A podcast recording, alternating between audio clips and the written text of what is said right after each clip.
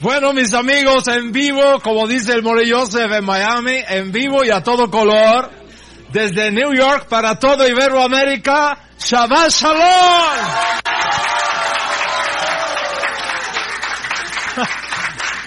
Oh my.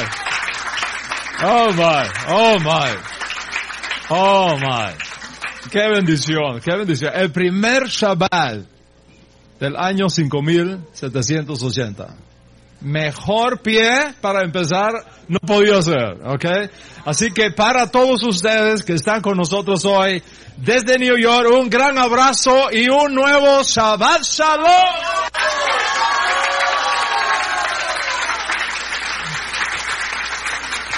Bueno, y para hacer, para hacer la introducción, imagínate que llegamos hoy a la penúltima para allá del ciclo anual de lectura Torah. Y para hacer la introducción he pedido a todos los niños que están comprendidos en esta edad maravillosa de 5 a 11 años, que estén acá cerquita conmigo, ¿ok? Yo creo que la, la cámara los, los puede tomar ahí, ¿verdad? Alright. Y la introducción la voy a hacer con ellos, ¿ok? La introducción la voy a hacer con ellos. So, Nehama, ¿quieres venir acá conmigo? Ok. All right. Siéntate aquí, ven. All right. Vamos a ver. Ok. Vamos a ver. La parasha de esta se llama, de esta semana se llama Azinu. Ok. Azinu quiere decir escuchen. All right. Y es un canto que Hashem nos hace. Se voy a leer del, del, del Humash para los niños.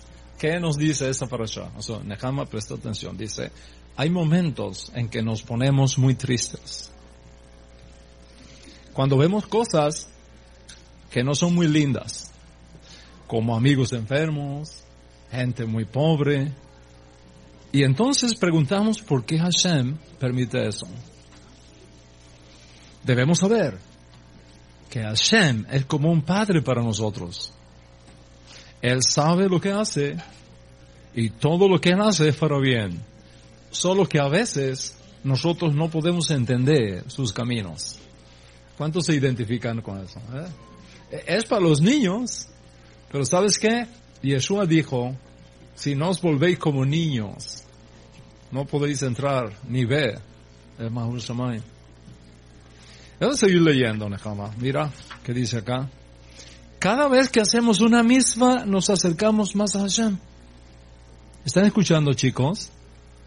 Alright, nos acercamos más a Hashem. Y dice así, a fin de enseñarle a Ben Israel cuán importante es la Torah, Moshe compara la Torah con las lluvias. ¿Por qué? Porque así como el mundo no puede existir sin lluvia, porque la tierra no daría sus frutos, de igual modo el mundo no podría existir sin Torah. ¿Por qué? Porque la lluvia hace crecer las plantas. Así también la Torah hace crecer espiritualmente a las personas. ¿Y por qué más? Así como la lluvia viene de arriba, así también recibimos la Torah de arriba, del cielo. Ah, ¿qué más? Dice, Hashem le recordó a los Yehudim lo bueno que Hashem fue con ellos. Les dio alimento, agua en el desierto, los cuidó. Como un águila a sus pichones, les dio la Torah. Abundantes frutos, aceite, miel, carne. Sin embargo, no se portaron muy bien. ¿Verdad que ustedes siempre se portan bien? ¿Verdad que sí? Ah, pues así pasó. Dice, dice acá, no se portaron muy bien. Y entonces Hashem les dio pau pau.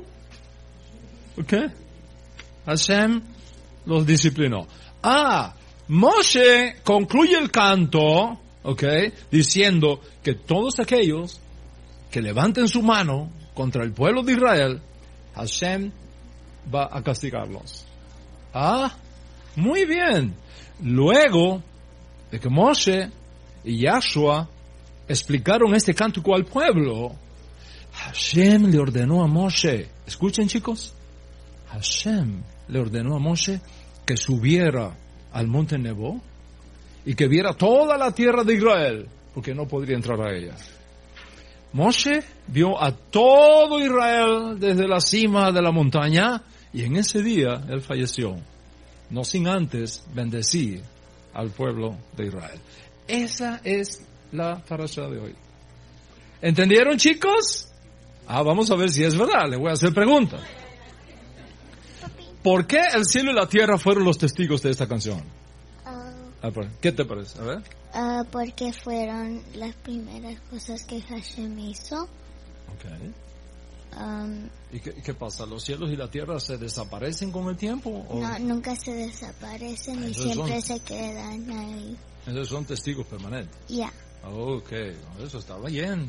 Ok, ¿qué debemos pensar cuando, cuando hacemos algo que nos pone muy triste? A ver. A ver, ¿qué hacemos? Ah, n- nos ponemos muy tristes. ¿Y qué, qué, Y- qué tenemos que pensar? No tenemos que pensar que, que Hashem lo hizo por una razón bien y no tenemos que pensar porque um, que Hashem hizo eso sin pensar. O sea, Hashem tiene una razón, ¿verdad? Ok. Bueno, ¿y quién se beneficia de cumplir las misbot? ¿Quién se beneficia? ¿Hashem o nosotros? A ver. ¿Otra vez tú? Ok. ¿Quién se beneficia? Nosotros. Nosotros nos beneficiamos. Muy bien. Ah, bueno, a ver, ¿por qué se compara la Torah con la lluvia? Ok. ¿Por qué? A ver. Porque no podemos vivir sin agua. Es como no podemos vivir sin la Torah. Ay, oye, muy bien, muy bien, ok. Bueno, y, y lo último, ¿qué hizo Moshe el día de su muerte? Ah, ok. Dale un chance allá a ver. ¿Qué hizo Moshe? ¿Qué pasó, Jobos? A ver, ¿qué pasó?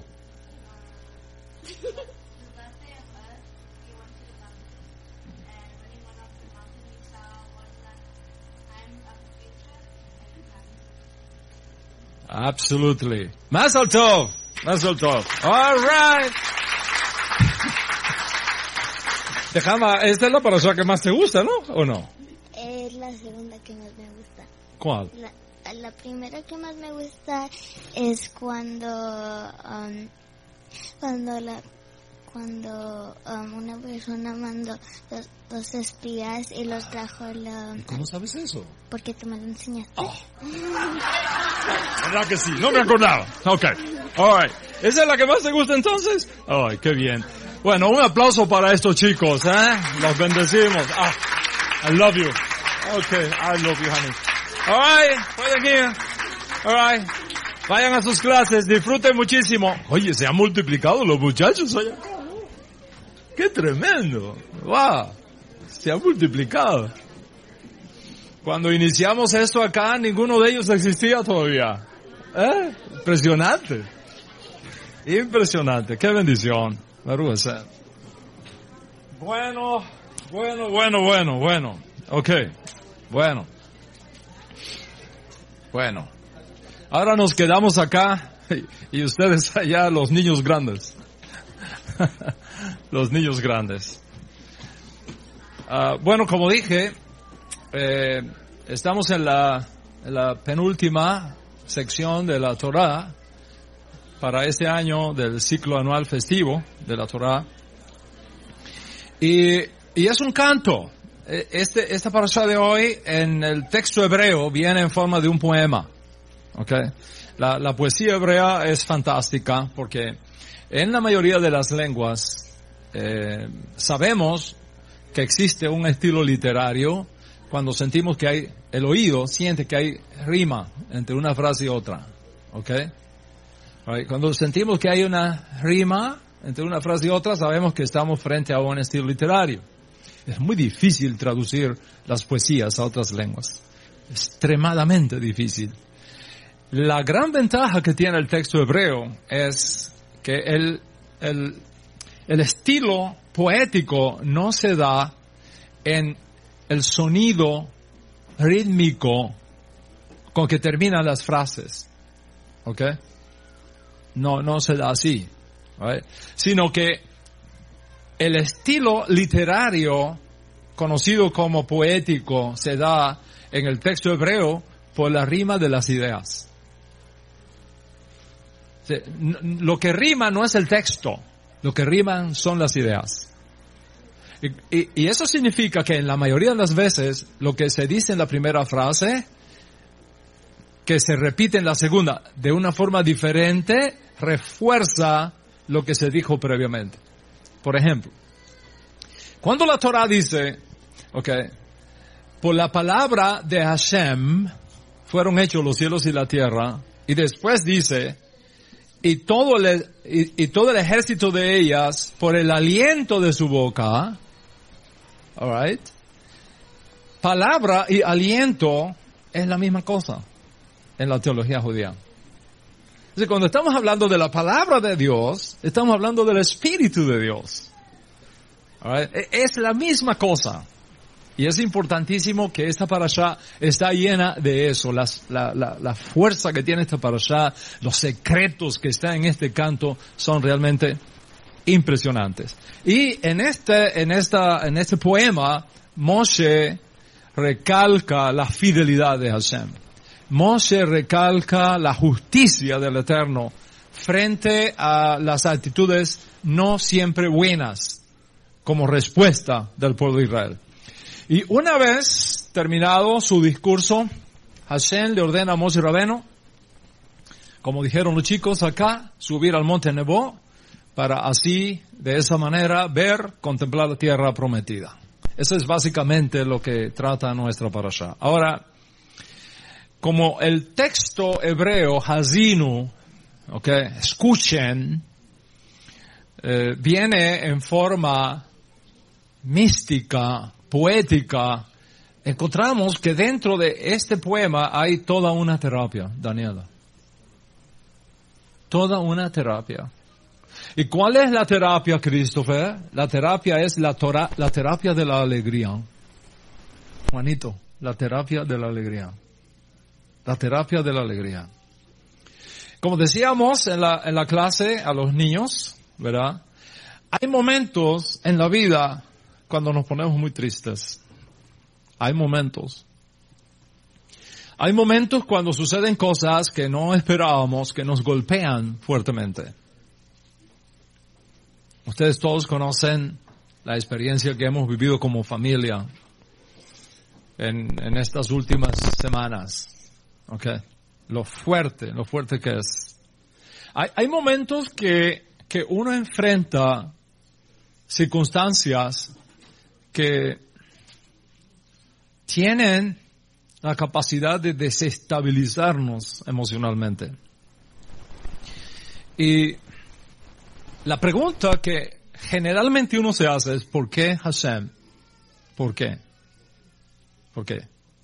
¿Por qué? Y esta parasha nos enseña que Hashem es nuestro Padre. Hashem es tu Padre. Descubrir a Hashem como tu padre. Porque aunque tu padre y tu madre terrenales te abandonen, hay uno en los cielos que nunca te va a abandonar. Y entonces, aún en circunstancias extremas, como la pérdida de alguien que queremos muchísimo, los hijos de Israel decimos esta frase, Hashem Dayan Haemet. Hashem Dayam Aemet. ¿Qué quiere decir? El Eterno es confiable y verdadero. Aunque, aunque no siempre entendemos la razón de sus actos, por emuná, por fe, sabemos que al final del día todo obra para bien a los que aman a Hashem. Y entonces con la mira de ayudarnos en esto, el Eterno nos ha dado una terapia muy especial que está escondida en esta frase. Es la terapia de Sukkot. Esa es la terapia de Sukkot. Observe cuándo llega Sukkot en el contexto hebreo. Es decir, todas las fiestas de la Torah, todas las fiestas del ciclo festivo de la Torah tienen como punto de observación la tierra de Israel. no puedes poner como punto de observación Uruguay. Porque cuando en Israel es invierno, Uruguay es verano. el punto de observación es Israel. Okay?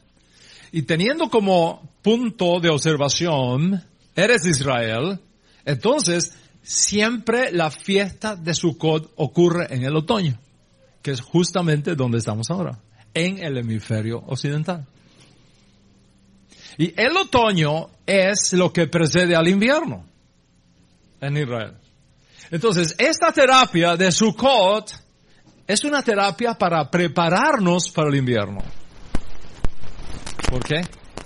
Porque el invierno de por sí añade cierto nivel de nostalgia.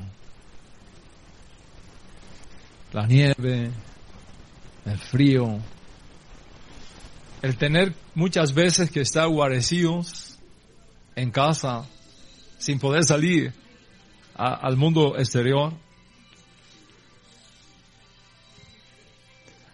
Tener que escuchar más los teléfonos que a la gente en la calle. La falta de sol. Todo eso facilita, no sé, como, como algo de nostalgia. Como recuerdos. La doctora, la doctora británica Sarah Havis, en una entrevista que le hizo la BBC de Londres, afirma que ella ha notado siempre que en Londres, bueno, Londres es los, hermanos, amigos míos y discípulos que están en Londres conocen esto a la maravilla, a la perfección. Londres de por sí es gris. Okay, imagínate en el invierno. Entonces, esta doctora, la doctora Sarah Harvis, cuenta que ella ha notado un aumento de las personas que acudían a su consulta cuando llegaba el invierno, contándoles que experimentaban depresión depresión. Y ella llamó a eso, ok, eh, la tristeza del invierno. Así lo llamó. La tristeza del invierno. Les voy a decir exactamente lo que salieron de sus labios en la traducción. Ella dijo, es muy difícil el invierno, porque la tristeza del invierno es algo muy común la mayoría de nosotros encontramos que en esta estación del año nuestro estado de ánimo se ve afectado.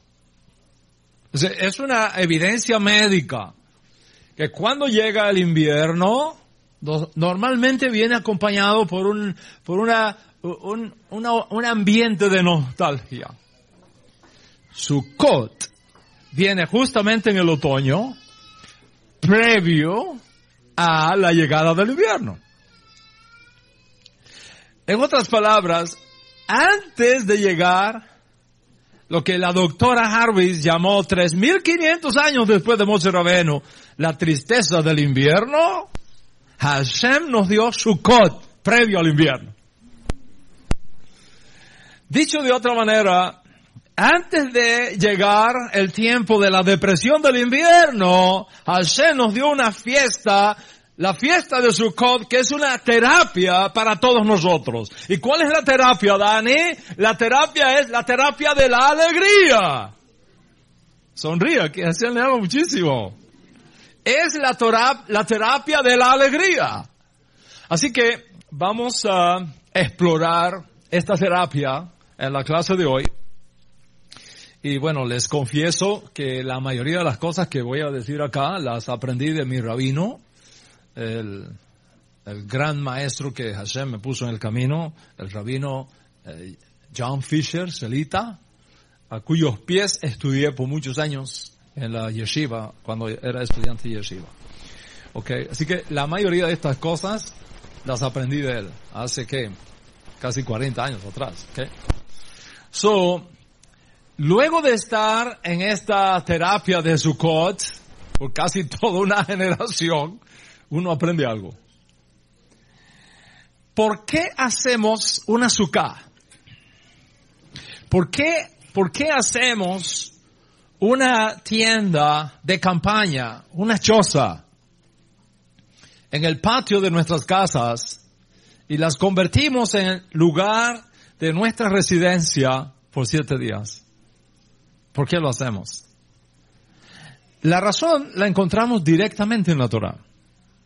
En Vayikra, en Levítico, capítulo 23, encontramos lo siguiente y voy a leer para ustedes. Dice así. El día 15 del mes séptimo, el día 15 comienza mañana.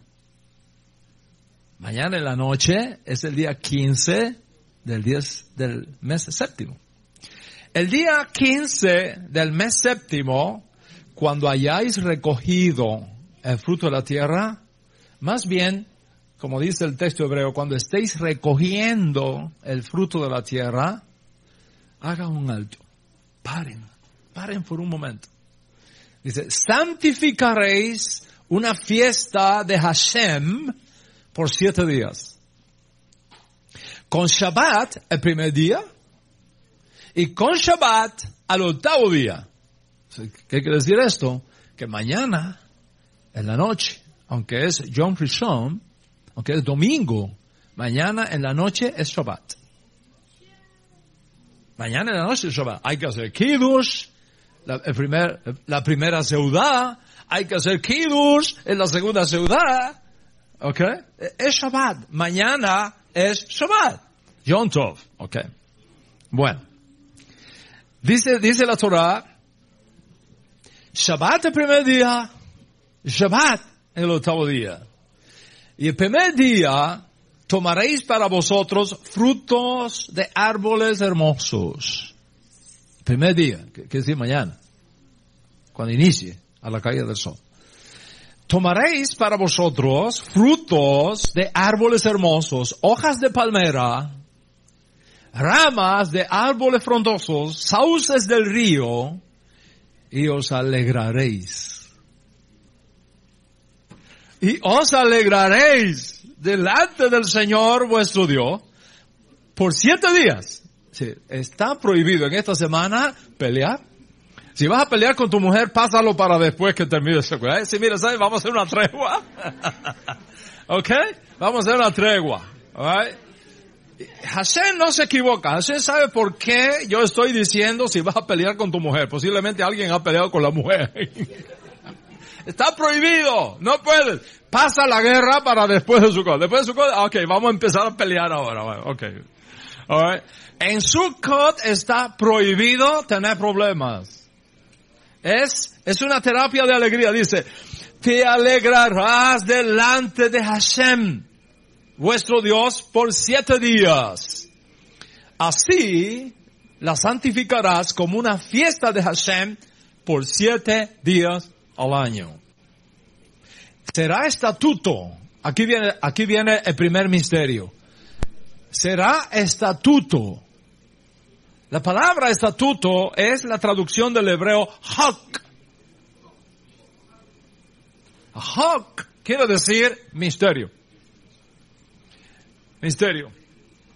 Si tú haces eso, exactamente como yo te digo, te vas a llenar de una alegría tan grande que cuando llegue la nostalgia y la tristeza del invierno, no te afectará. Es un hawk. ¿Qué quiere decir un hawk? Hawk quiere decir cosas que escapan a nuestro juicio racional. Cosas que solo Hashem sabe cómo funciona adentro de nosotros. Y Él nos da la terapia. Será estatuto perpetuo por todas vuestras generaciones. La santificaréis en el séptimo mes. Si hace su en otro día ya no funciona la terapia. Fíjate, Juanito. Dice, ay, no pude hacer su acá, lo voy a hacer acá, lo voy a cambiar. No, tiene que ser en el séptimo mes.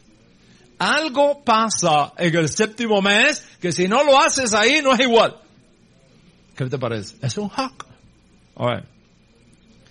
Dice, habitaréis en su en chozas, tiendas de campaña por siete días. Esa es parte de la terapia. Okay?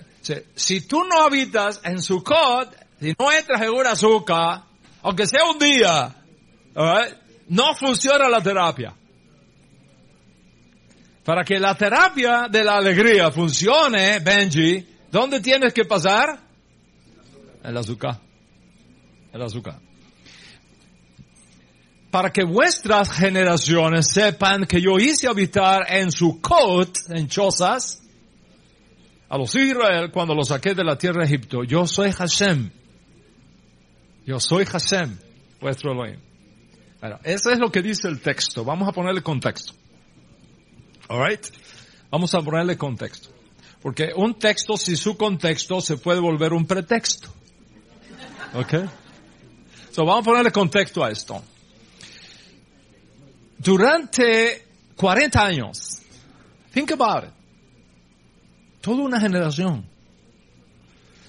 Durante 40 años, mientras nuestros antepasados atravesaron el desierto de Sinaí, antes de su entrada en la tierra prometida, dice la Torah que nubes milagrosas de gloria rodeaban el campamento de Israel y estaban encima del pueblo de Israel en el desierto.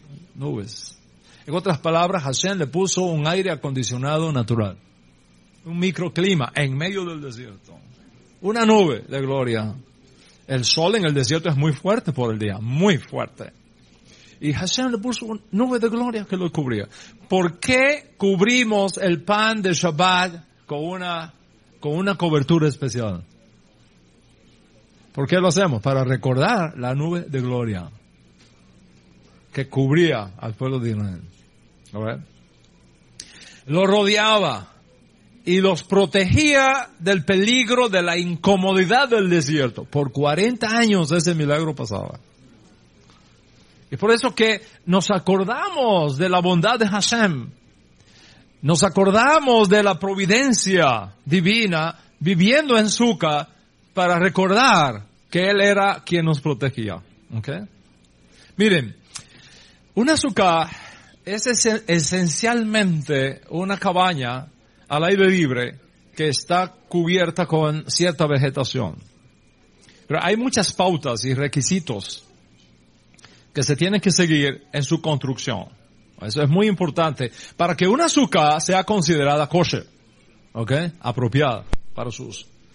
Hay algunas que son excelentes, ya vienen prefabricadas, en una enorme variedad de tamaños. La, la, hoy día, gracias a Shen, se puede conseguir en cualquier judaica de, la casa de Israel, ¿ok? ¿Dónde voy a construir mi suca? La suca siempre hay que construirla al aire libre. ¿Ok? Tiene que ser un lugar que esté accesible a tu residencia permanente. Y esos lugares más populares, ¿qué incluye? Bueno, los, patios de tu casa, el jardín, los balcones, ¿ok? Siempre y cuando reúnan un requisito especial, ¿ok? Cuando tú te acuestes dentro del azúcar y mires hacia arriba, tienes que ver el cielo. Tienes que tener el techo, pero tienes que ver el cielo. Y por la noche, Juanito, cuando te acuestes en la azúcar y mires, entre el techo tienen que verse las estrellas. No puede ser un techo sólido. Tienen que verse las estrellas. En otras palabras, un requisito importante es que el azúcar no puede tener nada que impida que veas al cielo. ¿Ok? O sea, asegúrese de que no hay árboles o techo sólido encima. Por ejemplo, aquí dentro no podemos hacer un azúcar. No podemos hacer un azúcar. ¿Por qué razón no podemos hacer un azúcar? Porque no podemos ver el cielo. ¿Ok? Tan simple como eso. Las paredes del azúcar pueden ser de cualquier material. ¿Ok? Siempre que sean resistentes para aguantar cualquier viento. ayer, por ejemplo, cuando llegamos, Nehama y yo acá a Nueva York, yo no sé si el piloto ese hay que premiarlo, porque aquello hacía así. Y yo yo no sé cómo va a aterrizar esto. Ahí encima del mar. O sea que la, la pista en la guardia está dentro del mar. ¿Ok? Y es, decir, yo, yo dije, padre, ayuda al piloto. ¿Ok? Ahí, el viento. O sea, la azúcar tiene, porque esta época que hay mucho viento. ¿Ok? El otoño es ventoso. La azúcar tiene que ser hecha de un material que resista el viento normal. No un huracán tampoco, ¿eh? Pero sí el, viento normal, ¿ok? Esa estructura, esa estructura debe tener el, cuidado más grande que tienes que hacer cuando vayas a construir tu sucá es el techo. Ese es el cuidado, es donde más cuidado hay que poner. Dejar la, la, la materia prima que se usa para poner en el techo tiene que ser vegetal. No puede ser nada hecho por la mano del hombre. No puedes poner ahí madera, ahí no puedes poner hierros, ahí no puedes poner cartón. Tiene que ser algo que venga de la naturaleza. ¿Ok? Caña de bambú, lo puedes usar. ¿Ok? Eh, tallos de maíz, eh, ramas de palmeras. ¿Ok? Hay algunas esteras especiales que ya vienen hechas, son buenísimas. ¿Ok? Que también la podemos usar. Alright?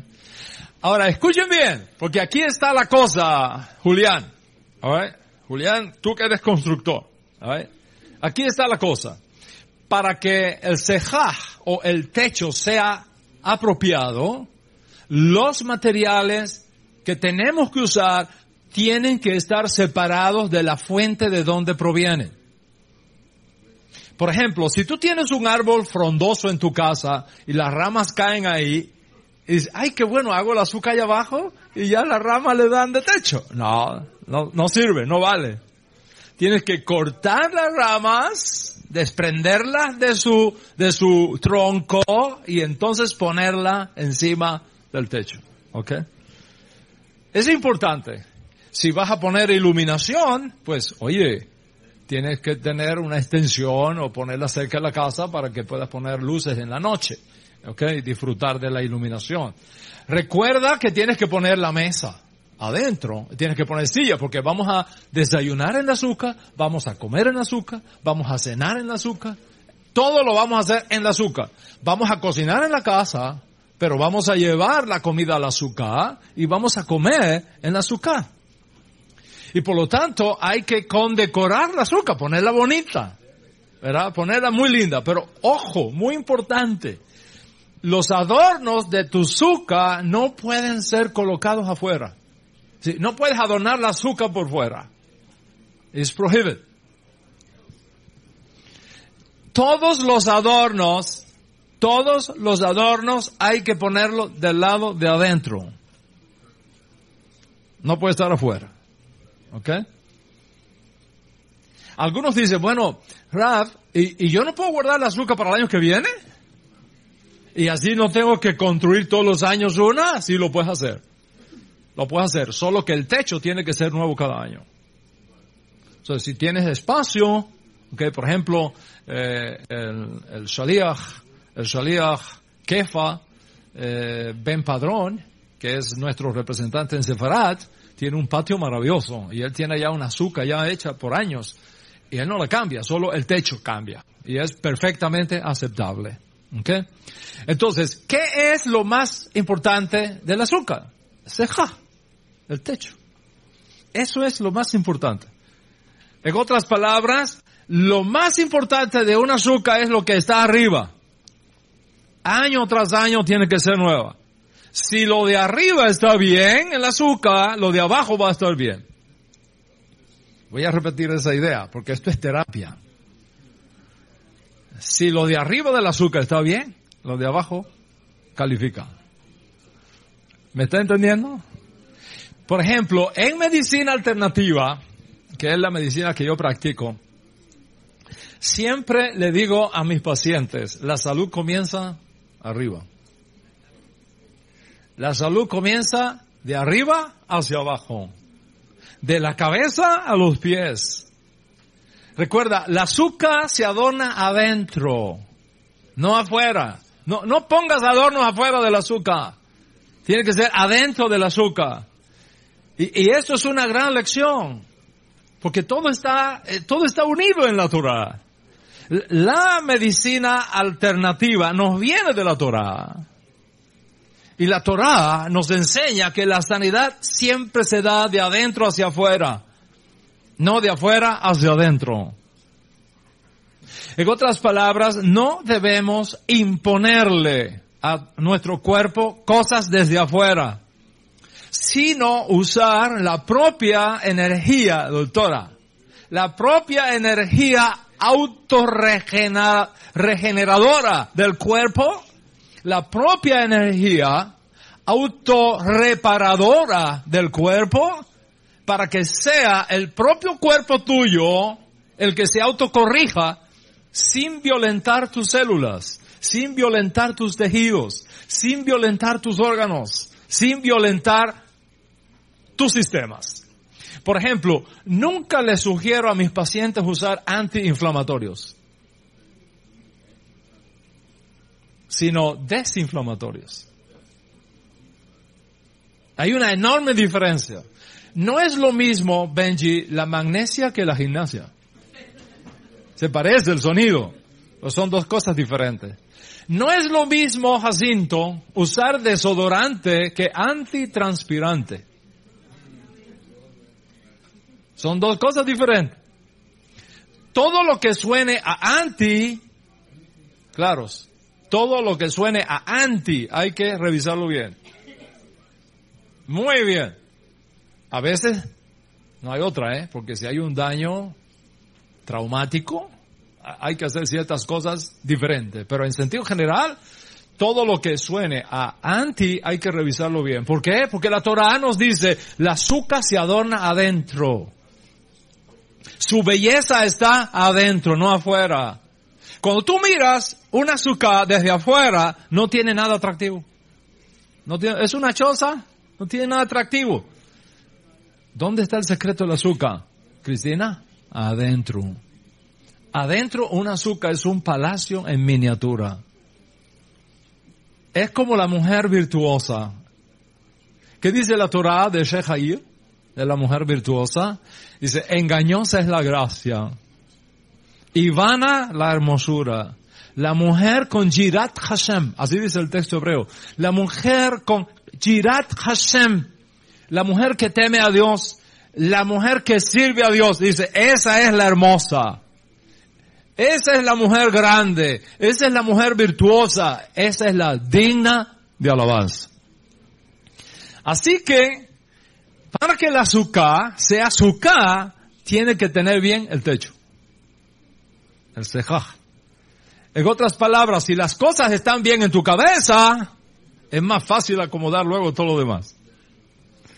Pero si tú tienes problemas en la cabeza, si tú tienes pensamientos extraños en tu cabeza, si en la manera como interpretas los hechos que ocurren en tu vida hay problemas, entonces todo lo demás se complica. Todo lo demás se complica. Pero si el cejaj, si el techo está bien, el resto de la estructura va a estar bien. ¿Cuántos están conmigo hasta aquí? All right. Entonces, hay algunas cosas que quiero decir de Sukkot en este sentido, porque este Shabbat nos prepara para la fiesta de Sukkot que iniciamos mañana. En sentido general. Cuando la Biblia, preste mucha atención a esto, ¿eh? Cuando la Biblia habla de las fiestas, de los Hagim, las fiestas del Eterno, usa palabras que son claves. Son claves, son palabras poderosísimas. Voy a mencionar dos de estas palabras. La primera de estas palabras que usa el texto hebreo es moed. Moed. Moedim en plural. Moed. ¿Qué cosa es un moed? Moed en hebreo significa un tiempo de encuentro con Dios. Un tiempo de encuentro especial con Dios un tiempo de encuentro profético con Hashem. ¿Cómo podemos aprender de esto? Usando una analogía. Me gusta siempre usar analogías para enseñar. Entendemos mejor. Mire, cuando tú haces una cita con tu abogado de inmigración, yo sé que eso es muy común aquí en Estados Unidos. Es más, alguno de ustedes podría estar esperando una cita de inmigración en cualquier momento. All right. Cuando tú haces una cita con tu abogado de inmigración, ¿qué tú esperas que vas a conseguir en esa cita? ¿Qué tú esperas que va a pasar en esa cita? ¿Vas a ir ahí a hablar de quién ganó de los Yankees o los Mets? ¿Vas a ir a esa cita para, para ver cómo está el stock market? ¿Vas a ir a esa cita a ver qué pasó por allá, por, por, por China, por Corea? ¿A qué vas a esa cita? Tú vas a esa cita a tener un encuentro con tu abogado porque tú esperas que él te diga algo que te va a ayudar a resolver tu problema. Cuando tú haces una cita con tu médico, ¿a qué tú vas a una cita con tu médico? ¿Qué, qué tú esperas que va a ocurrir cuando vayas a esa cita y salgas de esa cita? Vas a traer una respuesta a algo que te está afectando. Bueno, exactamente eso es Moed. Moed es un tiempo de encuentro privado con Hashem donde Él te va a revelar secretos. Moed es un tiempo de encuentro con Hashem donde Él te va a mostrar cosas. Y tú vas a salir de ese encuentro con la bendición de una respuesta de Él. Y esa respuesta que Él te va a dar te va a llenar el alma de alegría. Y por eso su cod es una terapia de alegría. Moed, Moed, Moedim. No podemos cambiar eso, porque al momento que cambiamos eso, le quitamos el piso a todo lo que tiene que ver con la manera como vivimos en el tiempo. Y esto es lo importante, porque los Moedim son una referencia al ciclo festivo de la Torah. Y hay una profecía en el libro de Daniel que dice que va a venir alguien en un punto determinado de la historia, va a aparecer un personaje al fin de la historia, desde el punto de vista de Daniel, profeta Daniel, ¿ok? Está hablando varios siglos antes de Yeshua. Dice el profeta Daniel, va a aparecer alguien cuya meta será quitar los tiempos de Dios. Quitar los moedim de Dios. Porque al momento que tú pierdes los tiempos de Dios, y al momento que tú pierdes los moedim de Dios, te quedas sin mapa profético. No sabes para dónde vas. Te quedas sin brújula. es sumamente importante esta palabra. La segunda palabra importante que aparece en el texto hebreo es Mikra Kodesh. Mikra Kodesh son convocaciones sagradas. Pero aquí está la cosa. Mikra en hebreo sugiere la idea de ensayar. Mikra no es una reunión cualquiera. Es una, es una reunión para ensayar algo. Algo mucho más grande que viene delante. Por ejemplo, cuando la Orquesta Sinfónica de Londres va a hacer una participación, va a hacer un evento, antes de ese evento se reúnen para qué? Para practicar. Eso es Mikra. Es una reunión para practicar algo que todavía no ha sucedido, algo que viene en el tiempo. Entonces, si su code es un Mikra Kodesh, es un Moed cuya esencia es Mikra Kodesh, quiere decir que en su code vamos a estar practicando algo que viene más adelante. ¿Y qué es eso que viene más adelante? Y que estamos practicando en Sukkot. Ese es el secreto de Sukkot. Ese es el secreto de la terapia. ¿Ok? La palabra hebrea para tabernáculo es Sukkah. Significa tienda, pabellón, carpa, para uso temporal. Entonces, Sukkah es el lugar donde los hijos de Israel tendrán que mudarse de forma temporal como un recordatorio del tiempo cuando habitaron en tiendas de campaña durante los 40 años en el desierto.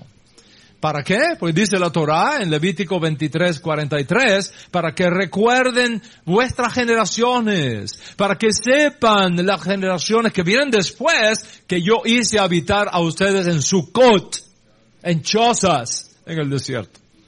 Se visto así, Sukkot es un memorial. Es un recordatorio de la manera como nuestro Padre en los cielos nos guardó, cómo nos protegió en aquellas carpas endebles, en aquellas tienditas de campañas hechas a mano durante 40 años en el desierto. Y durante esos 40 años nunca vino una tormenta de, de, de, de arena que rompiera una de esas azúcar. Nunca vino, no sucedió nunca nada que destruyera, que volcara alguna vez una de esas sucot. Y durante ese periodo largo de tiempo, nunca por 40 años una azúcar envejeció. ¿Te imaginas? Nunca, en 40 años. Nunca se hizo inservible.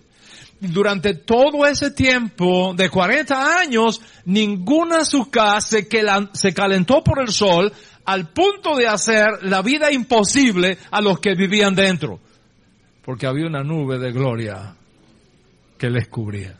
Entonces, con la mira de que ahora que tenemos casas, ahora que tenemos edificios confortables, ahora que tenemos edificios seguros donde habitamos, que no nos venga a la cabeza la idea que nuestra seguridad son esas paredes fuertes que nuestra seguridad son esos palacios que nos hemos construido, sino que nuestra seguridad, Hilda, siempre vendrá exclusivamente de Hashem.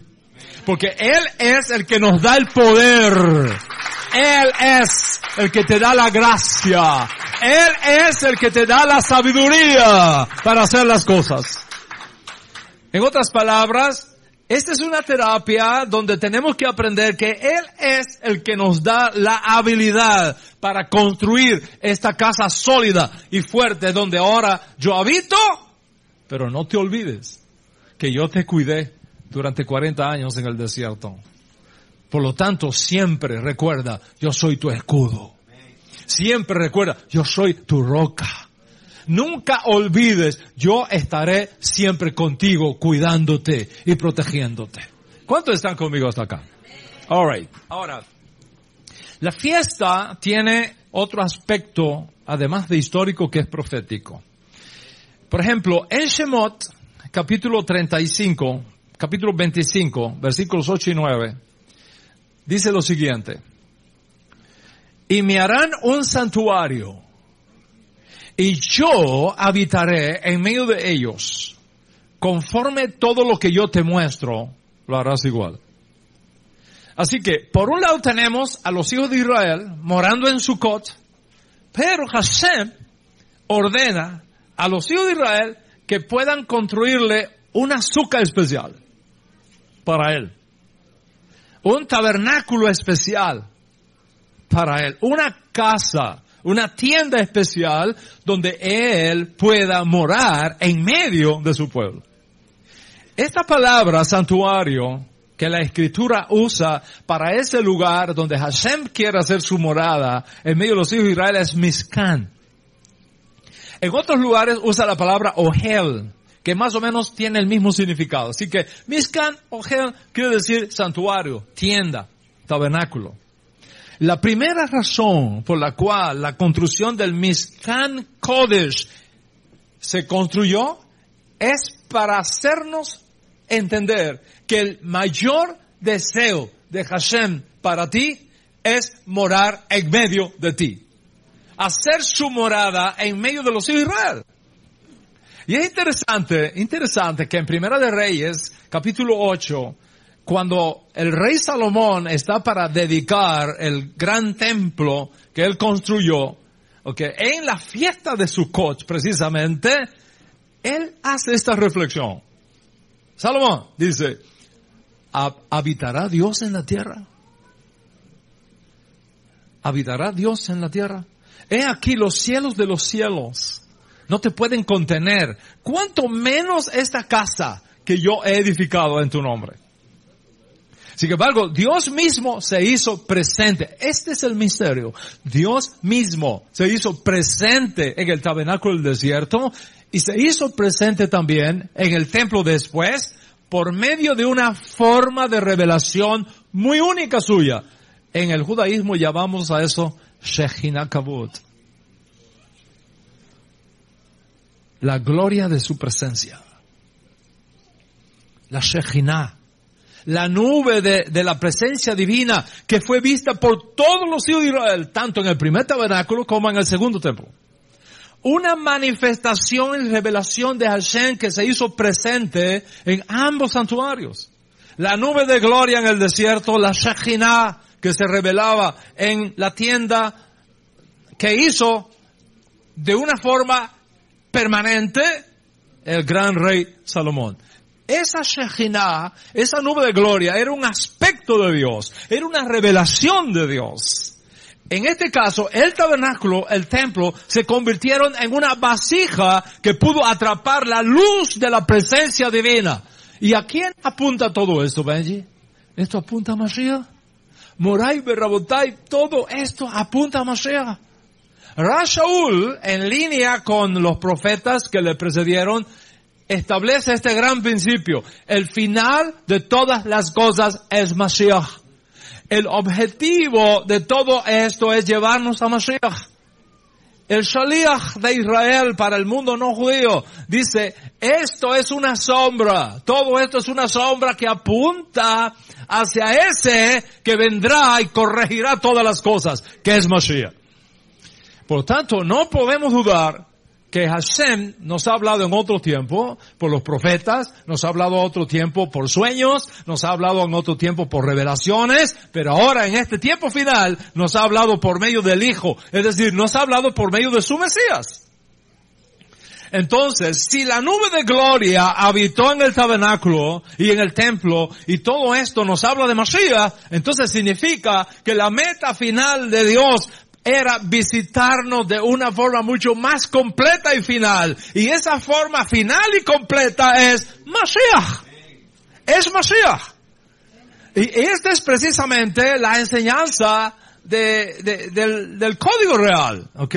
Porque hay una tradición que se preservó tardíamente en los masoretas, específicamente en el masoreta de Yohanan, que dice, y la palabra, la palabra, el dabar, el plan que estaba en la mente de, Hashem, el proyecto, aquel proyecto que estaba en la mente de Hashem, okay, que él tenía en su seno, se hizo un tabernáculo. Se transformó en un tabernáculo. Hizo su suka entre nosotros. Y contemplamos su gloria. Gloria como del unigénito del Padre, lleno de Geset y de Emet. De gracia y de verdad. La palabra tabernaculizó viene del hebreo sukkah. Habitar, residir en una sukkah, en un tabernáculo. En este caso, ¿qué quiere decir? Que el cuerpo de Yeshua es visto como una sukkah. El cuerpo de Jesús es un tabernáculo donde la palabra de Elohim hizo su residencia, ya no temporal, sino ahora de forma permanente. Entonces, Dios mismo, y no podemos equivocarnos en esto, Dios mismo estaba en Yeshua cuyo cuerpo le sirvió de suca, de tabernáculo al eterno para hacerse presente en medio de los Israel. Quiere decir entonces que en Yeshua un aspecto de Dios Altísimo se hizo presente en forma de un azúcar viviente. Dicho de otra manera, en Yeshua todos los aspectos preexistentes en la sombra se hicieron una realidad histórica. Y es interesante que las escrituras parecieran indicar que el nacimiento de Yeshua precisamente tuvo lugar en los días de Sukkot. Que ocurre siempre en nuestro calendario secular entre fines de septiembre y principios de octubre, siempre. Observen que ahora Sukkot viene en octubre. ¿Cuáles son las evidencias? Voy a mostrar algunas evidencias de esto. Miren, nuestra base para tratar de identificar el nacimiento de Yeshua está en el nacimiento de Yohanan, su primo Yohanan.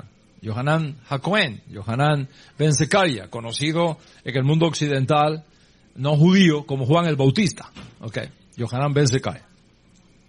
En Hillel, capítulo 1, verso 5, se nos dice que Zecaria, el que vino a ser el papá de Yohanan, era un sacerdote, es un Cohen, no un sumo sacerdote, pero era un Cohen de la línea de Abías, observa bien eso, de la línea de Abías. ¿Qué significa esto? Voy a explicar algo que es muy importante conocer. El sacerdocio en Israel estaba dividido en 24 clases. 24 clases, 24 órdenes sacerdotales que se turnaban. ¿Ok? Se turnaban. Tantos sacerdotes, tantos levitas, no todo el mundo podía estar al mismo tiempo en el templo. Entonces, David estableció, ¿ok? Órdenes sacerdotales y dividió a todos los sacerdotes en 24 turnos. Cada una de esas órdenes representaban turnos. Y entonces los que no tenían que estar oficiando en el templo estaban en sus casas. ¿Y quienes estaban en el templo que le tocaba? Según la orden que le tocara. Por ejemplo, en Primera de Crónicas, capítulo 24, se nos enseña esto. Les voy a leer. Dice, y estas fueron las clases de los descendientes de Aarón. Los hijos de Israel, los hijos de Aarón fueron Nadab, Abiú, Eleazar y Tamar. Pero Nadab y Abiú murieron antes que su padre y no tuvieron hijos. De modo que Eleazar e Itamar sirvieron como sacerdotes. Y David, con Sadoc, de los hijos de Eleazar y Abimelech, de los hijos de Itamar, los dividió según sus oficios para su ministerio. Puesto que se encontraron más hombres principales entre los descendientes de Eleazar que entre los descendientes de Itamar, los dividieron así. Preste mucha atención a esto, eh. Los dividieron así de los descendientes de Eleazar, 16 jefes de casas maternas. Y 8 de los descendientes de Itamar, según sus casas paternas. Así fueron divididos por suerte los unos y los otros, porque eran funcionarios del santuario, de la casa de Dios, tanto los descendientes de Eleazar como los descendientes de Itamar. Si tú sumas 16 más 8, ¿cuánto es, Benji? 24, 24. tenemos 24 divisiones o clases o turnos sacerdotales. Entonces, durante la primera semana del mes de Aviv, que fue conocido luego como el mes de Nisan, todos los sacerdotes de las 24 órdenes o distritos iban al templo para ayudar en la fiesta de la Pascua. Y eso también sucedía en la fiesta de Pentecostés. Y eso también sucedía en la fiesta de los tabernáculos. En otras palabras, aunque todos los sacerdotes estaban divididos en 24 turnos, cuando llegaban las tres fiestas, las Shalosh Regalim, las tres fiestas que había que hacerla en Jerusalén, que todo el mundo tenía que subir a Jerusalén para ella, todos los sacerdotes venían. No importa si le tocara el turno o no, era tanta la demanda que todos los sacerdotes tenían que estar presentes en estas tres fiestas. Pesach, Shavuot y Sukkot. ¿Ok? Secaria Jacoem, el, el padre de Yohanan, pertenecía a la orden de Abías. Eso lo documenta Yohanan capítulo 1 verso 5. Dice, hubo en los días de Herodes, el que tenía el título de rey de Judá, cierto Cohen, cierto sacerdote de nombre Secaria, perteneciente a la división de Abía. De Abía. Y según Primera de Crónicas 24.10, que leímos, la división de Aliyah, de, de Abía, era la octava. ¿Me estás siguiendo hasta acá? Are you here?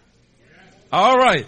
esto significa que su turno, presta mucha atención, su turno se encontraba ubicado en la décima semana del año, excluyendo Pesach y Shavuot, que era cuando todos los sacerdotes tenían que estar presentes. Pero su turno oficial era en la décima semana del año como resultado de la orden a la que él pertenecía. En Hillel, capítulo 19, 1, versos 9 y 10, dice que Secaria, Johanan ben Secaria, Juan el Bautista, estaba quemando incienso en el lugar santo. Estaba quemando incienso. El lugar santo es la parte que está previa al lugar santísimo y posterior al atrio del templo. El lugar santo, ok. Cuando los sacerdotes quemaban el incienso que representan las oraciones de Israel en el templo, recitan 18 oraciones especiales. Simón es rey. 18 bendiciones especiales. Y estas 18 bendiciones especiales se recitaban todos los días, una en la mañana y otra en la tarde, una en la mañana y otra en la tarde. Y parte de esas oraciones, are you ready now? Parte de esas oraciones era, mándanos a Eliyahu Hanabi para que nos traiga Mashiach. Eso era lo que estaba él rezando. Mándanos a Eliyahu Hanabi para que pueda venir Mashiach. Y estando él haciendo esa oración mientras ofrecía el incienso en el santuario, se le aparece un ángel al lado y le dice, Yohanan, tu oración ha sido contestada. Vas a tener un hijo. vas a tener un hijo y lo vas a llamar Yohanan. Y en este sentido, Yohanan es un aspecto de Eliyahu Hanabí. En otras palabras, Yohanan no es la encarnación de Eliyahu Hanabí, pero es la encarnación del oficio profético de Eliyahu Hanabí. En otras palabras, el mismo espíritu, I'm very excited. I don't know about you. But I can see the hand of Hashem moving in the history to bring down Mashiach. Observa esto. Es, es fantástico. El mismo espíritu profético que estuvo en el Yao Hanabí va a estar en este niño prometido a Johanan, a, a, a Ben Sakaya, en el momento cuando está recitando la verajá, mándanos a Eliyahu para que pueda venir Mashiach. Bueno, contando las dos semanas de la ley de separación ordenada por Dios a Zacarías, él cumple el sacerdocio, después viene otra semana de purificación, y entonces después él regresa a su casa.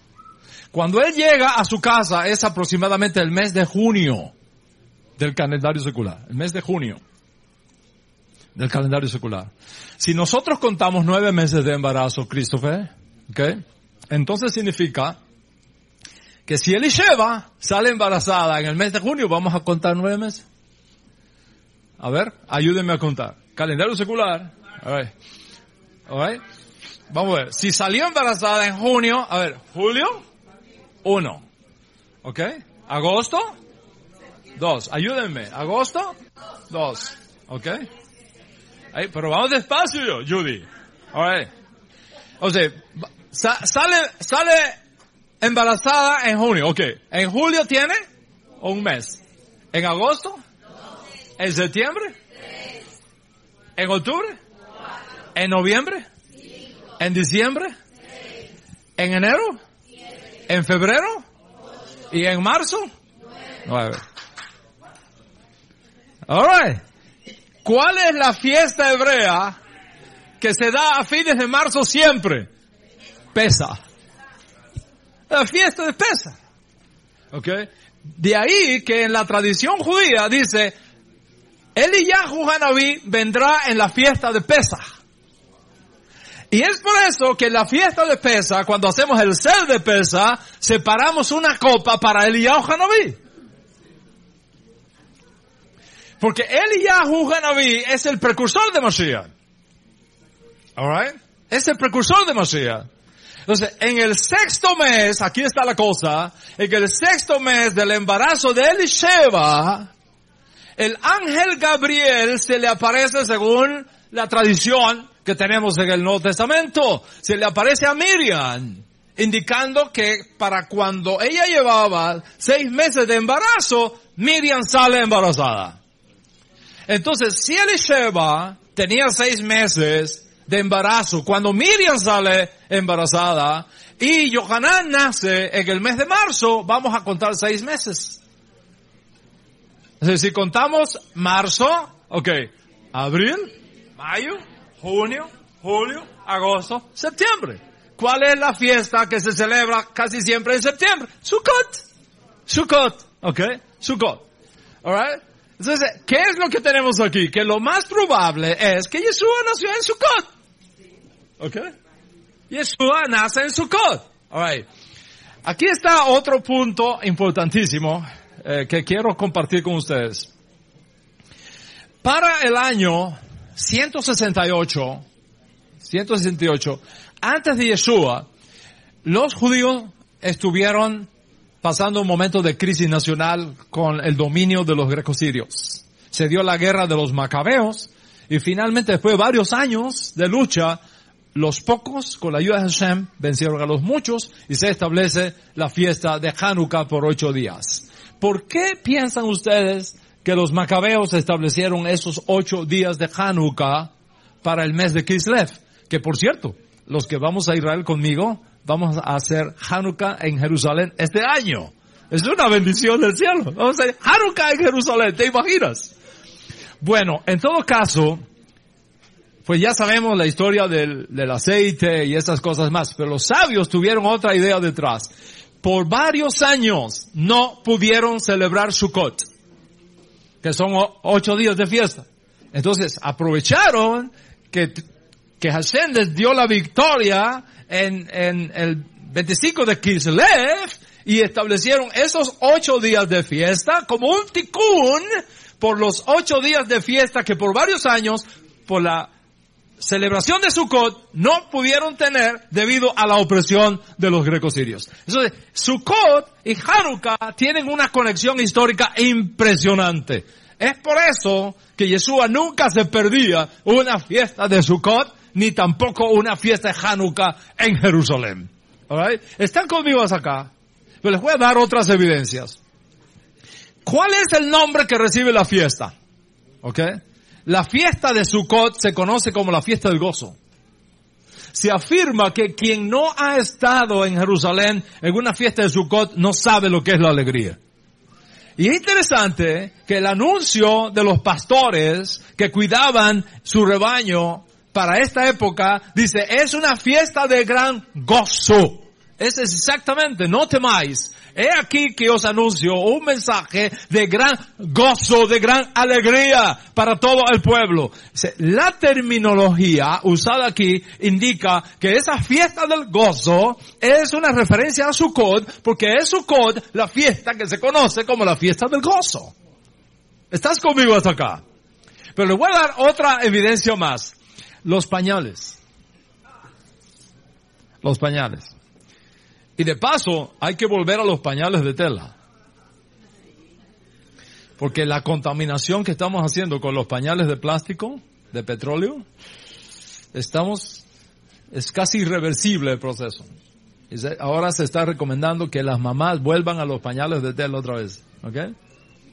Así que mamás, usen pañalitos de tela. Eh, Judy, ¿ah? Ok, la planchita para matar las bacterias. Okay. Alright. Fíjense bien, en Hillel, en Hillel, nuestro tercer uh, masoreta canónico, hay una expresión que dice, hallaréis al niño, ok, envuelto en pañales y acostado en un azúcar. Ok. Observa, hallaréis al niño, esta es la señal que les dan los ángeles a los pastores. Hallaréis al niño envuelto en pañales y acostado en un azúcar. Imagínate esto ocurre en la época de Sukkot. ¿Cuánta azúcar no hay? Todo el mundo tiene azúcar. Todo el mundo tiene azúcar. ¿Cómo encontrar al niño si, si está lleno de azúcar? Por todos lados. Hay un azúcar especial. Y dice, en esa azúcar especial se van a encontrar a un niño envuelto en pañales. ¿Qué tipo de señal es esta? ¿No se envuelven todos los niños que nacen en pañales? Todos. ¿Por qué sería una señal para los pastores que el niño estaría envuelto en pañales si todos los niños se envuelven en pañales cuando nacen? Aquí está, la, aquí está el secreto. Estos pastores que cuidaban el rebaño en el área de Betlehem, en los campos de Betlehem, no eran pastores tradicionales. Los pastores que cuidaban ese rebaño eran levitas ¿Por qué? Porque solamente de el pasto de Betlehem era que se usaban los corderos para el sacrificio del templo. y con la mira de que esos corderos no tuvieran ningún tipo de defecto, los únicos que los cuidaban eran los levitas que conocían las leyes de purificación, las leyes de, de, de, de, cómo cuidar un animal para que no tenga defectos para el templo. So, estos pastores no eran pastores, eran levitas que cuidaban a esos rebaños que se usaban para el templo. So, levitas conoce este lenguaje y entonces, ¿por qué es una señal para ellos? Aquí está la cosa.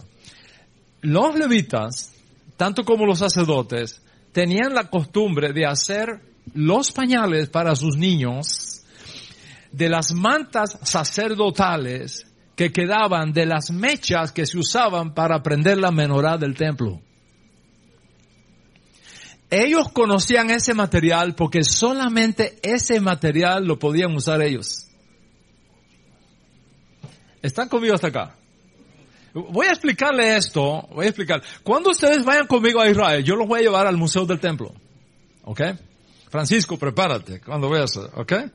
Y en el Museo del Templo, yo serví por muchos años como embajador del Museo del Templo, acá en América, y, tengo incluso los hilos de lino que se usaron para confeccionar las ropas del Cohen Gadol que va a oficiar cuando el tercer templo está en pie. Las tengo conmigo, ¿ok? So, eh, es espectacular lo que tú vas a ver allá. La Torah dice, escuchen bien esto, la Torah dice, está prohibido mezclar lino con lana.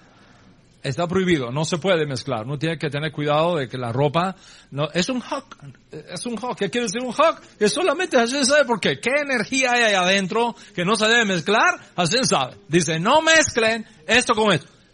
Excepto la ropa del sumo sacerdote. Los sumos sacerdotes mezclaban el lino con la lana. Eso era una excepción a la regla. Pues, la tela que se usaba para las, para las mechas de la lámpara sagrada que usaba en el templo era de esta naturaleza. Solamente los levitas, los sacerdotes, manipulaban esta tela. Solo ellos conocían esta tela. El resto del pueblo de Israel no conocía esta, esta, tela. Solamente los hijos de Israel. So, cuando el ángel le dice, estará envuelto en pañales, le está diciendo, es el pañal que ustedes saben que solamente lo pueden usar los sacerdotes. Entonces, ahora sí tiene sentido. qué? Ahora sí tiene sentido encontrar a un hijo. ¿Cuántos niños no habían nacido ese día? Hay un montón de niños que tenían que haber nacido ese día. Alright, no solo Yeshua, nacieron varios, como ocurre normalmente. Pero uno tenía los pañales que solamente eran reconocibles por los levitas. Y por eso Hashem le da esa observación. ¿Están conmigo hasta aquí? ¿Pueden, ¿Pueden ver lo que está pasando en medio de nosotros? Ok. La pregunta ahora es, ¿pesebre o suca? ¿Cómo es? ¿Ah? ¿Cómo es la cosa? ¿Pesebre o suca? Según Hillel, Lucas, capítulo 2, verso 12, el niño Yeshua está acostado en un azúcar se tradujo pesebre en la mayoría de las versiones. Pero tenemos que aclarar algo importantísimo aquí de, de, lo crítico que es eh, entender la escritura desde una perspectiva hebrea. Porque si usted le pone a la escritura hebrea pensamientos no hebreos, vas a llegar a conclusiones extrañas. ¿Ok? Este es uno de esos casos. Por ejemplo, en Génesis capítulo 33, verso 17, cuando Jacob construyó tiendas para su ganado, el término que usa la Torah ahí es Sukkot. Sukkot. Sukkot sirve también para indicar tiendas para eh, el ganado, el pesebre, para guardar los caballos, para guardar las vacas, para guardar, ok, ok. Y por eso se le pone también el nombre de Sukkot, ok. Entonces, como la palabra griega para establo pesebre también se refiere al ganado, se tradujo pesebre. Sukkot se traduce pesebre. Y es por eso, se los digo o no se los digo. Eh, eh, espero no, espero no hacerme tu enemigo por decirte la verdad. ¿Ok? Es por eso que en la tradición cristiana aparece el bebé Jesús en un pesebre rodeado de animales. ¿Eh? Rodeado de animales. Okay. ¿Quién le quita esos animalitos a un pesebre de un amigo católico nuestro? ¿Quién le quita? Okay. Okay. Ahora, no solamente, escuchen esto, no solamente es un grave error de interpretación bíblica por ignorar las raíces hebreas que están detrás, sino que es lo más antisemita que tú puedes imaginar. ¿Cómo así? Poner pesebres, poner animales en el pesebre para el 25 de diciembre o unos días antes es un acto de antisemitismo. La gente no sabe eso, por cierto, son, no tienen culpa, es la tradición que han recibido. Pero, ¿por qué es un acto de antisemitismo? Le voy a contar por qué. Los teólogos católicos, los teólogos católicos, han hecho rodar por el mundo la idea de que el pueblo judío crucificó a Jesús. Y han hecho rodar por el mundo la historia, la idea de que los judíos rechazaron a Jesús. Yo no sé de dónde la han sacado. ¿Ok? Yo no sé de dónde la han sacado. Porque si tú lees el Nuevo Testamento, Jesús eh, está rodeado de gente todo el tiempo. Las multitudes le seguían por todos lados. Y esas multitudes no eran colombianos. E, esas multitudes que seguían a Jesús no eran cubanos, no eran mexicanos, no eran argentinos. ¿Quiénes eran? Judíos, judíos para arriba, judíos para abajo. Eran judíos los que seguían a Yeshua. ¿Ok?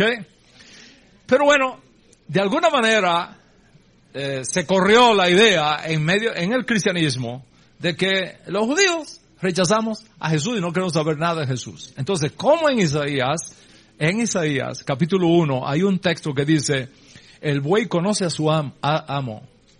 ¿Ok? y, y, la, las, las, cabras conocen el, la mano de su Señor, pero mi pueblo no me conoce. Entonces, los teólogos católicos idearon la idea, bueno, como los judíos rechazaron a Jesús, y acá dice que los, los burros y, conoce al amo, y que los, el buey conoce, hay que poner burro y hay que poner animales en el pesebre para indicar que ellos rechazaron a Jesús y que los burros sabían quién era. Imagínate. ¿Quieres algo más antisemita que eso? Pero ahí no lo saben. No lo conocen.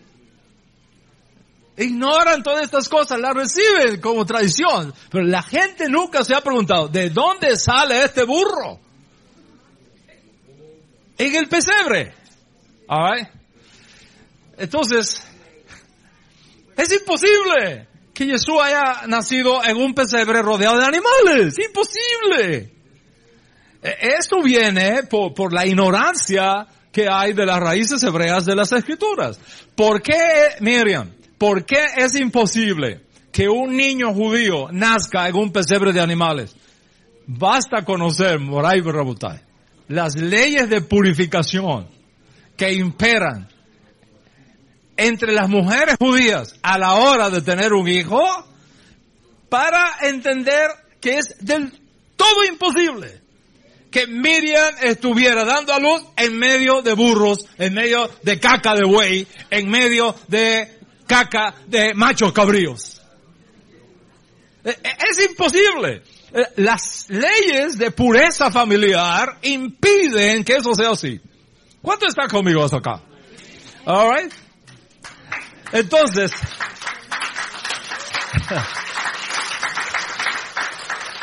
Yo sé, está en la fiesta de Sukkot. La fiesta de Sukkot es una fiesta dentro de las Shalosh Regalim, dentro de las fiestas peregrinas, donde hay que subir por obligación a Jerusalén. Jerusalén y todos sus alrededores, y Belén está a un paso de Jerusalén. Tú puedes ir a pie. Está ahí, cerquitica. Tú estás en Jerusalén, lo van a ver cuando estén conmigo allá, la van a ver que desde Jerusalén tú ves los campos de los pastores ahí, lo puedes tocar casi con la mano. Está cerquitica, un par de kilómetros. ¿Ok? está cerquita. Todo eso está lleno de azúcar. Está en la fiesta de Sukkot. Eh, los hoteles están llenos, los, los, los, hoteles de aquella época, ¿ok? Están llenos, no hay dónde. Joseph llega allí, según la tradición, llega allí, ¿a dónde pongo? A esta mujer le está dando a luz. La única cosa que tenía a mano, ¿qué cosa? Una azúcar. Porque era la fiesta de Sukkot. Pero no rodeado de animales, de caca. Y de orín de animales. ¿A quién se le ocurre esa idea? Alright. Bueno, Yeshua, por lo tanto, Moray Barrabotai, no nació en un pesebre rodeado de animales, nació en una azúcar en la fiesta de Sukkot. ¿Ok? Y esa fiesta de Sukkot no es diciembre, es septiembre, octubre en el calendario regular. So, Yeshua nunca pudo haber nacido en diciembre. Nunca. ¿Ok?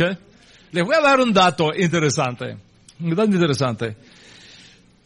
Yeshua, o Yeshua, o Yahshua, no pudo haber nacido, o Yehoshua, como, más te guste. Yeshua no pudo haber nacido en diciembre, toda vez que nos dice el texto, no solamente por todo esto que les he mencionado, sino porque el texto del Código Real dice que los levitas guardaban las vigilias de la noche sobre su rebaño. So, si guardaban las vigilias de la noche sobre su rebaño, quiere decir que los rebaños estaban en el pasto afuera y los pastores levitas estaban cuidándolo. ¿Ok?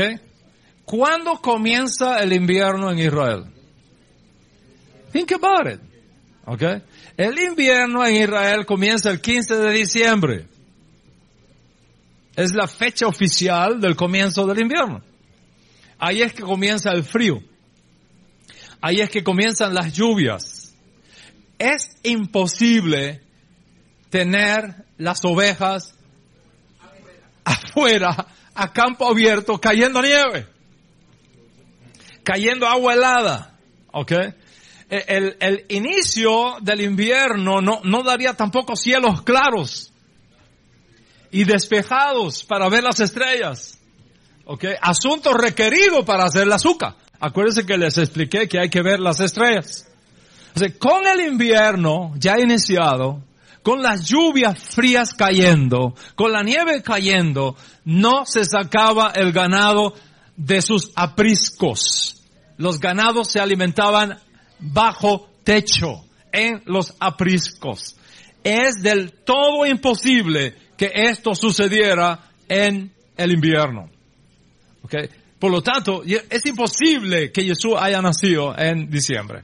Ahora, hay muchas cosas más acá. No sé si decirlas.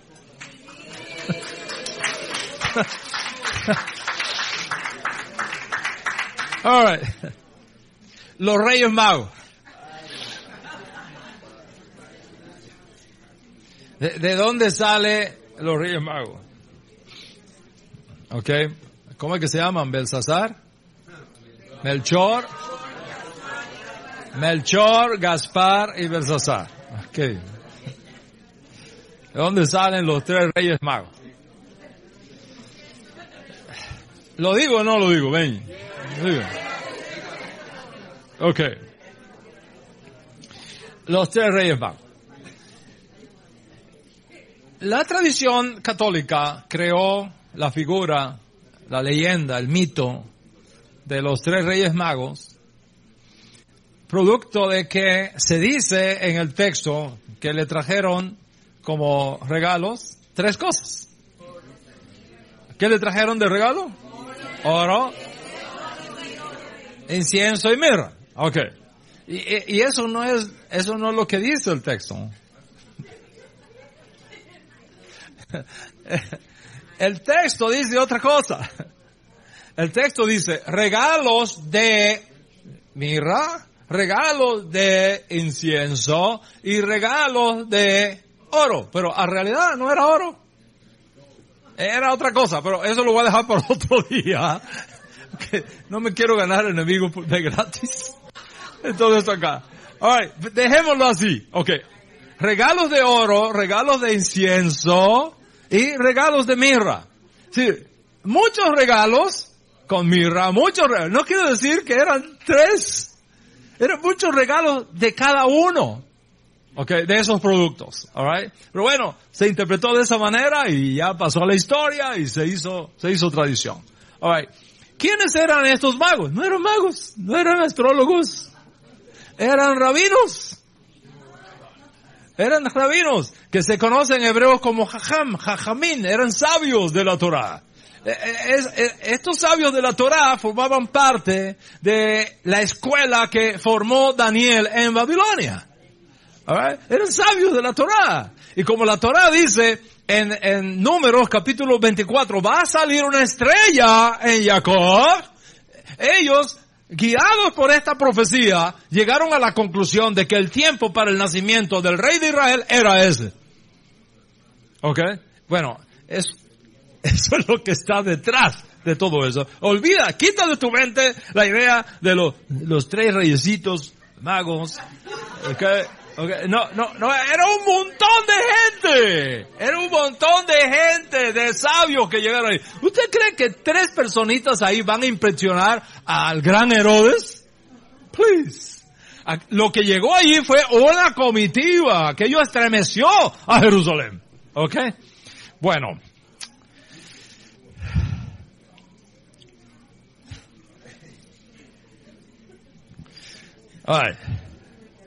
¿De dónde sale entonces lo de diciembre? ¿De dónde sale la Navidad cristiana? La fiesta de la Navidad, el 25 de diciembre, se instituyó en el siglo IV después de Yeshua. ¿Está escuchando hablar de esto? Oiga esto. En otras palabras, cuatro siglos después de Yeshua, los cristianos nunca tuvieron ninguna fiesta llamada Navidad. Cuatro siglos. Se estableció en el 353, posiblemente en el 354, en Roma, después del concilio de Nicea.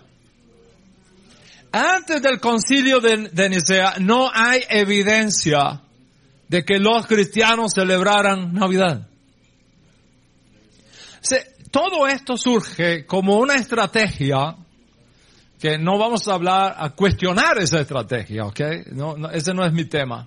Pero fue una estrategia de, de los, de los uh, sacerdotes católicos de la iglesia niciana, romana, para conseguir mayor aceptación en aquellas regiones del imperio mediterráneo de, que, que, ocupaba Roma, donde se quería imponer esta, esta idea, a fin de dar estabilidad, a fin de sistematizar de alguna manera, o de rellenar las lagunas de la doctrina cristiana que había nacido antes. Ok, antes. Entonces, los cristianos fijaron la fiesta del nacimiento, la, fecha de nacimiento de Yeshua, en la misma fecha en que se celebraba una festividad inmemorial en relación con un hijo divino de diferentes madres vírgenes protagonistas de otras religiones anteriores, las cuales tenían diferentes nombres dependiendo de la región y que se consideraban las diosas del cielo. ¿Ok? Dice, esta reina del cielo que tomaba diferentes nombres eh, de acuerdo con las diferentes regiones del imperio romano, se podía llamar, por ejemplo, Afrodita en algunos lugares se conocía como Afrodita, en otros se conocía como Artemisa, en otros lugares se conocía como Astarte, en otros lugares se conocía como Cibeles, ¿ok? En otros lugares se conocía como Diana o Diana, ¿ok? En otros lugares se, se conocía como Ersina, en otros lugares se conocía como Istar, en otros lugares se conocía como Isis, y así en diferentes lugares, pero al final era la misma hasta que los padres de la iglesia dijeron, oye, esta gente es una maravilla cómo siguen a esta mujer. Es una maravilla cómo, cómo le rinden honor y le rinden adoración a esta Virgen Santa. ¿Qué tal si conectamos a la Madre de Jesús con ella? Y de esa manera los enganchamos. Y entonces metieron ahí a la Virgen María. ¿Ok? La metieron ahí. Entonces, la iglesia, la iglesia cristiana, siguiendo el principio de absorber y no rechazar, asimila esa práctica pagana con la esperanza de cristianizarla. ¿ok? Con la esperanza de cristianizarla. En realidad se dio un proceso inverso, un sincretismo religioso entre el cristianismo post-paulino y el cristianismo romano que vino después. En resumen, la Navidad de diciembre no tiene origen en el cristianismo primitivo, sino en el paganismo de Babilonia 2600 años antes con todos los mitos que hay ahí detrás de Serami, de, de Tamuz, de su hijo, de las vírgenes eh, sagradas, de, de, las santas vírgenes que no eran vírgenes porque no hubiesen tenido relaciones sexuales, sino que eran vírgenes porque no pertenecían, no estaban casadas con nadie. Esa es la razón. Okay. Eso es tema para otro día. Okay. En todo caso, esta festividad en honor a esta, a esta diosa Semiramis estaba cargada de orgías sexuales, de desenfrenos, ok, eh, eh, adornaban las puertas de la casa con coronas, con flores, con hojas verdes, eh, ponían árboles y les ponían frutas decorativas alusivas al dios sol, era, fiesta del solsticio del invierno, era recordar el, el nacimiento de la divinidad solar cuya concepción se había realizado en la Virgen, en la matriz de la Virgen Reina del Cielo. Entonces, toda esa historia, toda esa simbiosis religiosa produjo la Navidad cristiana del 25 de diciembre. Otras ramas cristianas hicieron otro cálculo y dijeron, no, el nacimiento debió haber sido el 6 de enero. Y finalmente se pusieron de acuerdo y dijeron, no, ¿sabes qué? Vamos a hacer una cosa. En diciembre 25 es el, el nacimiento y el 6 de enero la entrega de los regalos de, los, de Melchor, de Gaspar y Balsasar. Y juntaron las dos fechas. Y es por eso que en los países nuestros, los países cristianos, el 25 de diciembre no se dan los regalos. ¿Ok? Sino que el 6 de enero se pone el regalo abajo de la cama. ¿Ok? El 6 de enero es toda una fiesta. En España es impresionante la fiesta que se hace, las, las carrozas. En Miami, en la calle 8 Miami, los de pliegues de, de, de, de, carrozas y todo por los Reyes Magos, es impresionante. Ok, eso es lo que está detrás de todo eso. Alright? Now, now, chef, tú tienes delante dos opciones. Tú tienes delante dos opciones. Seguir la costumbre cristiana con toda esta simbiosis de paganismo que, que nadie puede negar, ni siquiera el Papa niega eso Okay, ni, ni los teólogos cristianos, es que no puedes negar lo que es un fact. Tú, tú, tú puedes discutir ideas, pero you, you can't discuss facts. Historical facts. Okay? Tú, tú, tú, puedes discutir ideas, pero no hechos históricos, están ahí, cualquiera los puede comprobar. Tú puedes seguir esa tradición cristiana, que yo no dudo de, de, de, de su buena intención, pero que está llena de errores, ¿ok? Históricos, escriturales, teológicos, etc. O, o, tú tienes la opción también de regresar a las raíces hebreas. Y guiarte de ahora en adelante por el mapa profético provisto en el ciclo festivo anual dado por Dios a nuestro pueblo. Tú tienes también esa opción.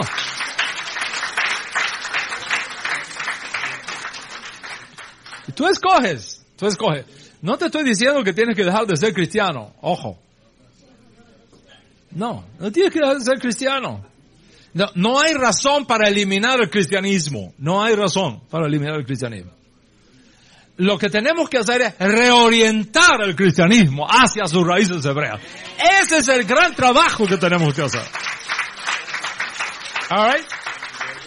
Entonces, tú escoges, tú escoges. Yo siempre lo he dicho, yo siempre lo he dicho y soy un defensor absoluto de la libertad de conciencia.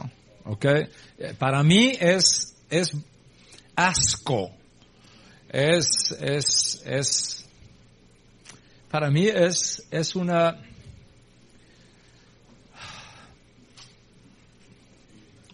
discontinuidad intelectual. Imponerle cosas a la gente. Eh, creo que la manipulación religiosa es, es, es un, es un, no, no, no, la manipulación religiosa que ha ocurrido en la historia es algo tan aborrecible.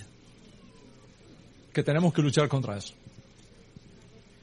Yo siempre he dicho, lo repito ahora, el judaísmo no es impositivo. El judaísmo no anula el pensamiento crítico. El judaísmo te invita a hacer preguntas. De hecho, el judaísmo es judaísmo porque es un contrapunteo entre preguntas y respuestas. Aprendemos preguntando para ver si una idea resiste la evidencia. Entonces, como el judaísmo no es impositivo, sino expositivo, eso significa que cada uno decide qué, camino tomar. En total libertad, sin coerciones teológicas, sin chauvinismos religiosos, entonces, ¿cuál es la propuesta? Mira las evidencias, verifica las evidencias, reflexiona sobre ellas y decide con total transparencia intelectual cuál va a ser tu camino de ahora en adelante. ¿Estás conmigo hasta aquí? tú escoges, Tú puedes decidir, ¿sabes qué? Ya esto es una tradición de la familia, nos juntamos todos en diciembre, tú sabes, las vacaciones siempre las dan ahí, ok, vamos a seguir ahí, ok, okay eso es tu decisión. O tu decisión, ¿sabes qué? No, yo en mi casa vamos a servir a Hashem. ¿Sabes qué? No, no, no, no, no. Yo me voy a la raíz hebrea. Yo quiero edificar mi fe sobre la verdad. Yo voy a edificar mi fe sobre la verdad. No importa dónde ella me lleve. En otras palabras, no voy a sacrificar amistad por la verdad. ¿Cuántos están conmigo hasta acá? Bueno, habiendo dicho esto, quiero moverme para ver cómo aterrizo este avión, porque la verdad me gustaría mantenerme en vuelo todo el día, pero hay que aterrizar el avión porque el reloj no para, ¿ok? Como dice la canción, reloj no cuente las horas, ¿no? All Ok, como una terapia, como una terapia del ciclo festivo eh, de la Torah, se encuentra la hospitalidad. Y aquí es algo muy importante. Si tú tienes familia cristiana que guarda el pesebre con los animalitos y todo eso, ¿ok? No los, no te rías de ellos, no te burles de ellos, ¿ok? Porque acuérdate que posiblemente hace unos años atrás tú también lo estabas haciendo.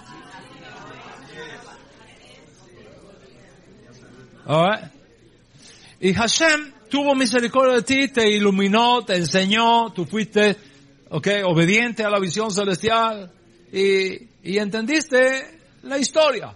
Ok, como el cuento, ¿no? Del muchacho que vendía gatitos, chititos, frente a una iglesia en la plaza, estaba la iglesia, y vendía gatitos y decía, vendo gatitos católicos. Vendo gatitos católicos. Y nadie le compraba gatitos, nadie. Al otro día cambió. Trajo los mismos gaticos, ¿no? Y entonces decía, vendo gatitos judíos. Vendo, y la gente empieza a comprar gatitos judíos. Y le dice uno, oye, ¿tú no eras el que estaba ayer acá vendiendo estos mismos gatos? Dice, sí, pero ayer eran católicos. Sí, es que anoche abrieron los ojos.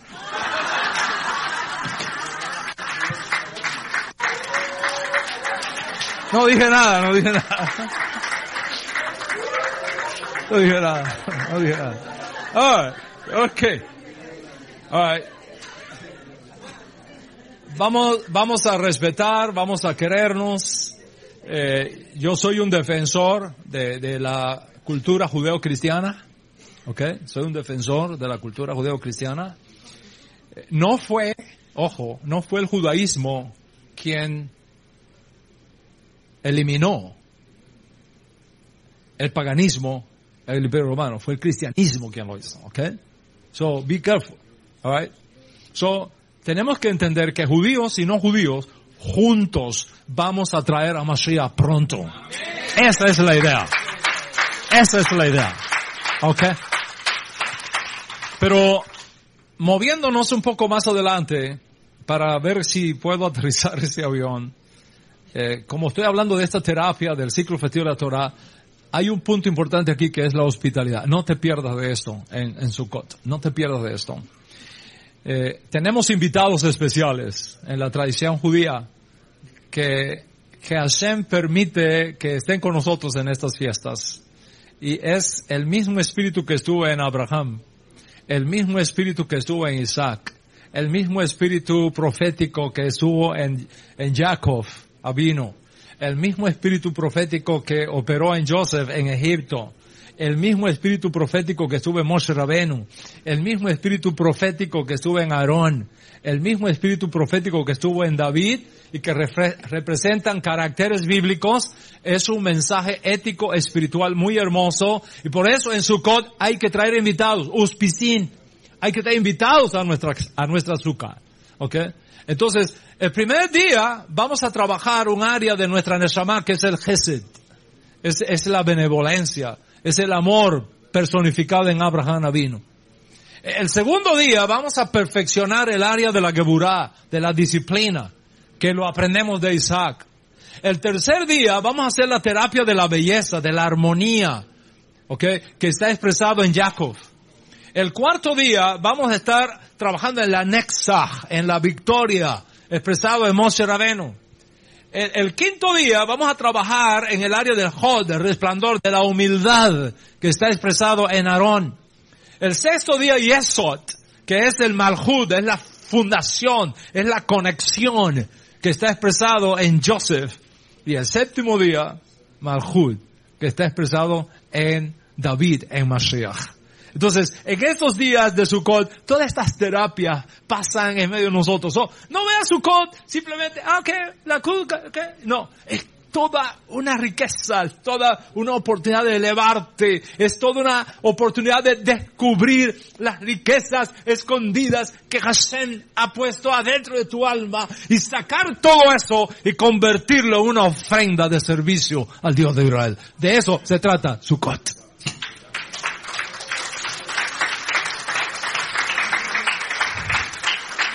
Entonces,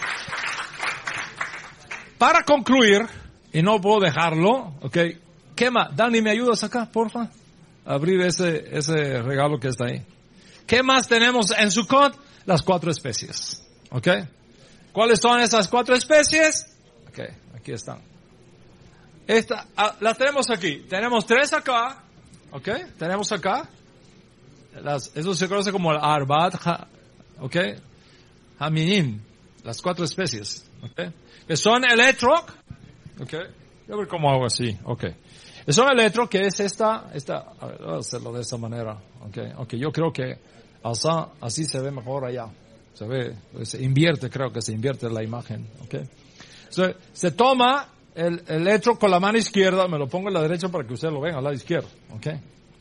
Se toma el electro, que es esto, la lulav, que es este grande que está acá, los hasadim, ¿ok? Y el mirto. Son estas, estas cuatro cosas que tengo aquí conmigo, ¿ok? Estas cuatro cosas. Una, dos, tres y cuatro. Maravilloso. Maravilloso. Esto que tengo acá es maravilloso, ¿ok? ¿Cuál es Hilda, el significado de todo eso? Te lo tengo que explicar, pero mi tiempo ya ha terminado. No te puedes perder la clase de esta tarde. ¿Ok? Porque ves Hashem, en la clase, gracias Dani, en la clase de esta tarde te voy a explicar los secretos escondidos que están detrás de todo eso. Ves Hashem. ¿Ok? So, vamos a concluir. Al principio, al principio de la, de la charla de hoy, del shur de hoy, les mencioné que Sukkot es una terapia. ¿Ya? Es la terapia de la alegría. Y que esta terapia, pero, oiga, tienes que decir alegría riéndote. No puedes decir alegría así. Es la terapia, es la terapia de la alegría. ¿Ok? Y, y es muy importante esta terapia porque la vida no se da así.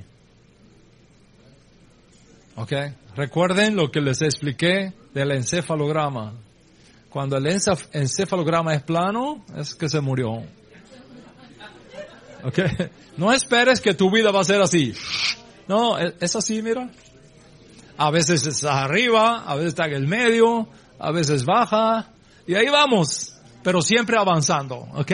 Siempre avanzando. Ah, ah, cuando venía con la, con la, con la niña, eh, ayer, a mediodía para acá, para Nueva York, un viaje fabuloso. El sol sobre el Atlántico iluminaba. Yo nunca había visto un cielo tan azul como ayer. Moray Berabutay, como media hora después del vuelo, aquello parecía que estaba acabando el mundo. El piloto mandó a sentar las hermosas, a los, a los flight attendants, ¿ok? Las luces de, de, de, de emergencia se encendieron y aquello no se, no parecía si estábamos arriba o abajo, arriba y abajo. Aquello era así, así. Fueron como cinco o seis minutos, parecieron 20 años, ¿ok? Y ya después, calmo otra vez. Y luego al aterrizar, yo no sé si íbamos a caer en el mar o en la pista, porque aquello, aquello no se sabía para dónde iba aquel avión. la vida es así, Rebutay. A, a veces está todo muy bien, feliz, pero hay momentos, ay, hay momentos que, que ocurren hechos y eventos que nos traen tristeza, que nos traen desesperanzas. Sukkot nos enseña que Dios es quien sostiene nuestra choza. Que Dios es quien nos preserva el alma. Y que a pesar de lo difícil que parezca,